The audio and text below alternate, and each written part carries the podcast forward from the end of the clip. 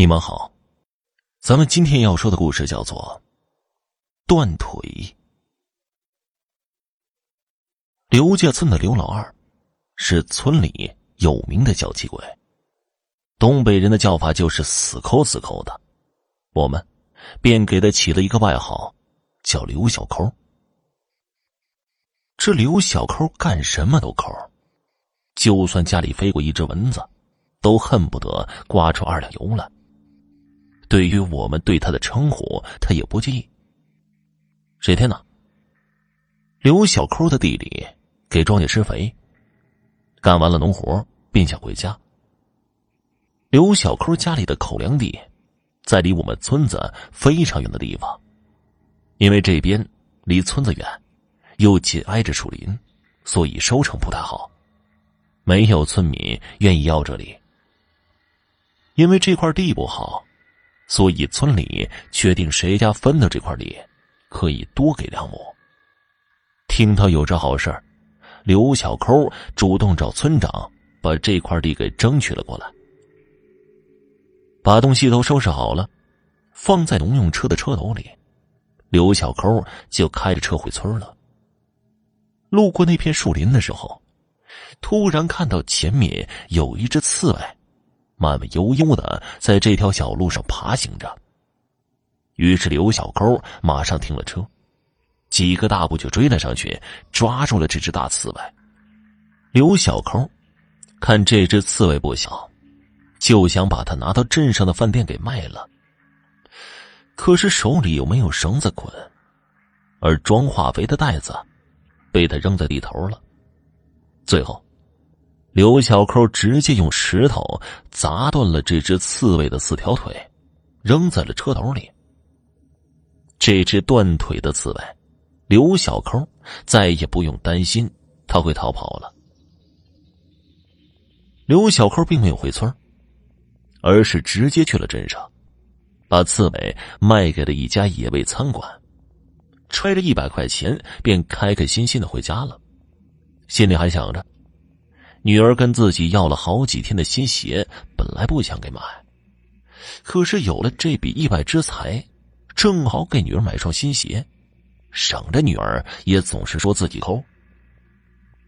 可是没过几天，刘小抠去地里查看庄稼长势的时候，四轮车在走到一个小土坡前的时候，突然就翻了车，把刘小抠砸在了车底下。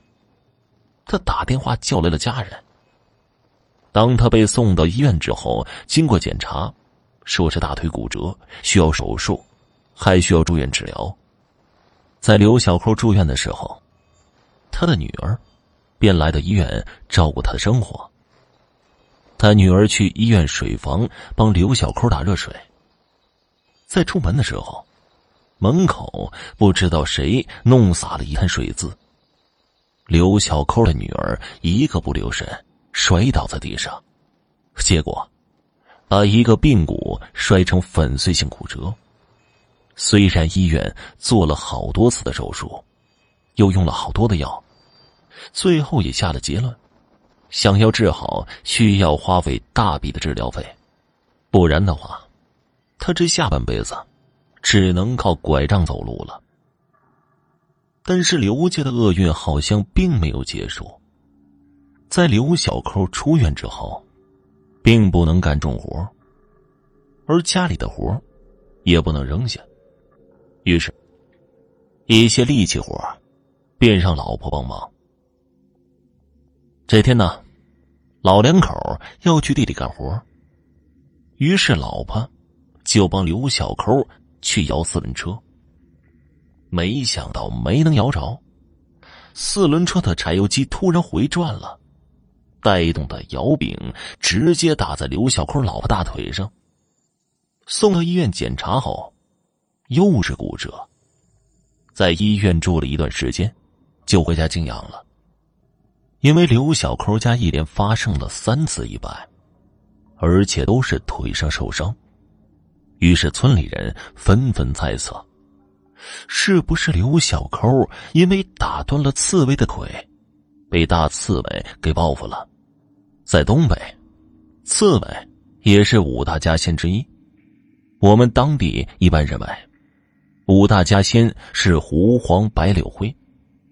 这狐就是狐仙儿，代表狐狸；黄是黄仙儿，代表黄皮子；柳呢，就是柳仙儿，代表的是蛇；灰就是只老鼠，而白呢，就是刺猬。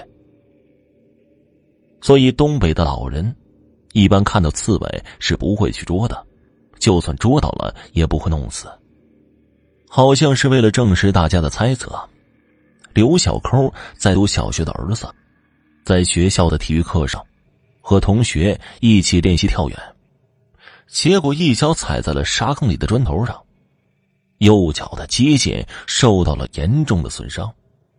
虽然休养一段时间就可以正常行走，但是这一生都不能做跑跳的腿部负荷大的运动。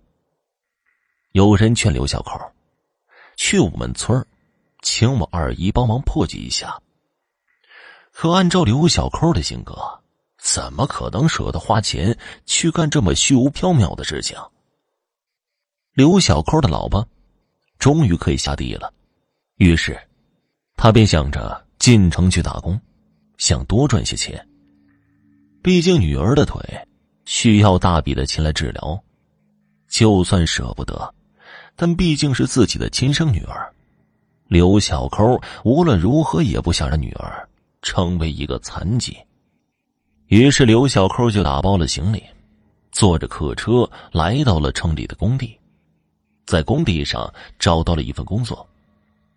刘小抠的工作呢，就是在工地拧钢筋。每盖起一层楼，就需要他和工友上去把钢筋都拧好，然后用砖砌起来，再浇筑水泥。日子一天天的过去了，他每个月的收入都给老婆汇回去，让老婆攒着，给女儿治病。这天呢，刘小扣依旧像往常一样，和几名工友在楼顶上拧钢筋。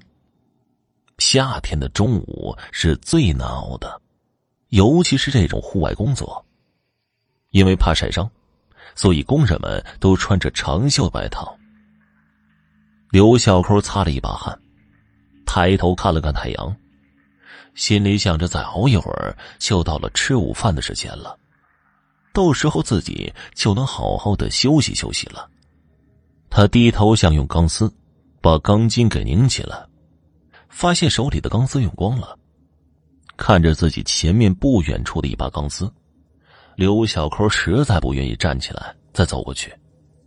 于是就趴在地上，伸手去拿那一捆钢丝。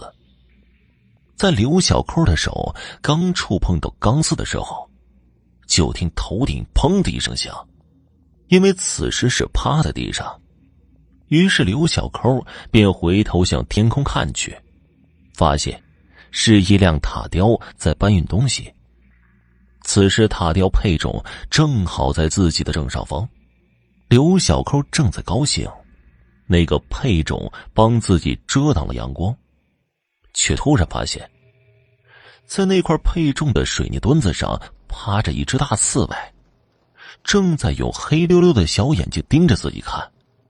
然后，就看那只刺猬伸出爪子，一下就划断了捆绑配重的钢缆，爆发出“砰”的一声响动。随着钢缆的断开。眼看着巨大的水泥墩就掉了下来，刘小扣下意识的想要躲开，但是水泥墩掉下来的速度太快了，他刚想躲开一点就被水泥墩砸到了身上。水泥墩正好砸在了刘小扣的双腿上，当场的昏死过去。工友们拨打幺二零，但是医生来之前就用另一台塔吊把那个配重的水泥墩取走了。医生直接把刘小抠送到了医院。虽然医生尽了全力，但还是没能保住刘小抠的双腿。因为当时在楼顶上，医生们抬起水泥墩后，发现刘小坤的双腿膝盖以下的部分已经被砸得粉碎，他们看到的一片血肉模糊，根本辨认不出这是一双小腿了。最后。医生为了保留住刘小坤的性命，只能选择了截肢。而包工头一看出事了，早就不知道跑到哪儿去了。刘小扣最后只能坐着轮椅回了家，因为自己那天确确实实的看到一只大刺猬，也不由得想起了一连串的怪事。家里所有的灾难，都是在自己抓了那只刺猬之后才发生的。于是，在又一次有人提起让他去找我二姨寻求帮助的时候，他默不作声，并没有像之前那样出声反对。于是，刘小扣坐着轮椅来到我们村请我二姨去他家驱邪。二姨刚一到刘小扣家的大门口，就感觉这户人家怨气冲天，于是。在刘小勾讲述了经过之后，二姨替他做了一次法，不知是因为刺猬精感觉报复的差不多了，还是二姨的调解发挥了作用。自那次之后，刘小抠家果然没有再发生怪事而二姨也反复的告诫刘小抠，无论什么动物，人都可以抓，甚至杀了吃肉都没关系。其他动物被吃掉也不会有怨言，但是像刘小抠这样残忍的打断腿，让刺猬受尽折磨才死，就会让刺猬产生怨恨，这股怨气就一直跟着他，从而影响到家里人。二姨告诉刘小抠，下次如果再遇到类似的事儿，就直接把刺猬打死，然后再去卖掉。这样，刺猬就不会怪罪他了。